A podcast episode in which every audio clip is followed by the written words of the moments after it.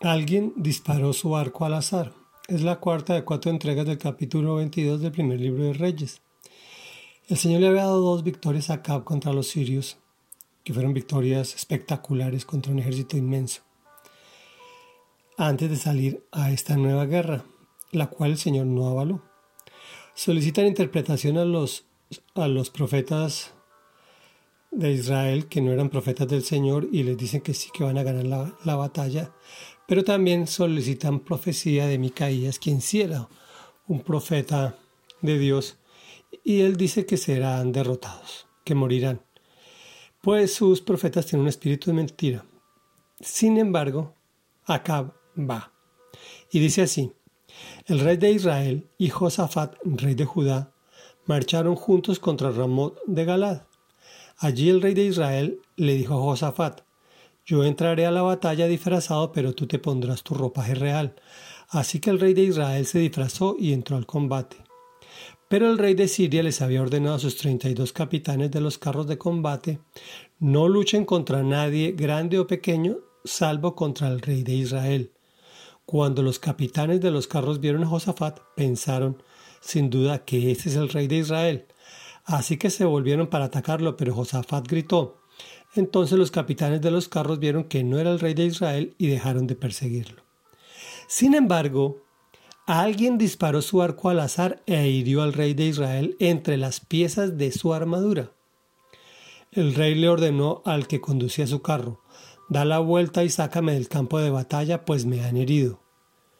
Todo el día reció la batalla y al rey se le mantuvo de pie en su carro frente a los sirios, pero la sangre de su herida no dejaba de correr por el piso del carro, y esa misma tarde Acab murió.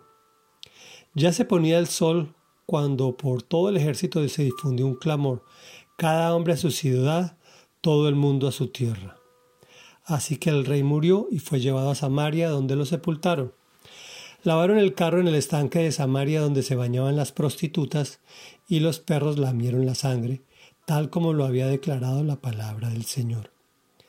Los demás acontecimientos del reinado de Acab, incluso todo lo que hizo, el palacio que construyó e incrustó de marfil y las ciudades que fortificó, están escritos en el libro de las crónicas de los reyes de Israel. Acab murió y su hijo Ocosías lo sucedió en el trono.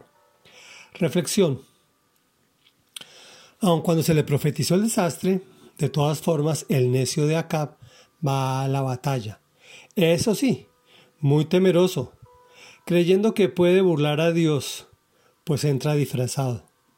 Y el bobo del rey de Judá accede a hacer la carnada. Los hombres pensamos que los resultados vienen de nuestros planes. Por supuesto que la Biblia dice que los planes bien pensados son puro éxito, pero si están avalados por Dios. Qué coincidencia, dirían muchos. Alguien disparó su arco al azar e hirió al, e hirió al rey de Israel entre los huequitos de la, de la armadura. Qué casualidad.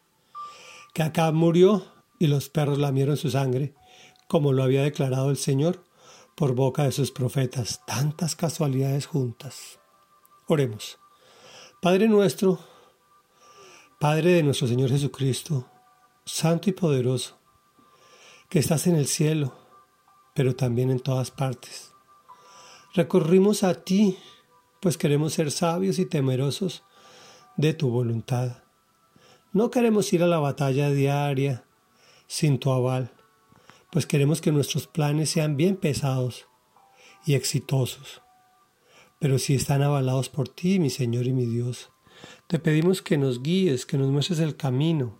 Te lo rogamos en el nombre poderoso de Cristo Jesús de Nazaret. Amén y amén.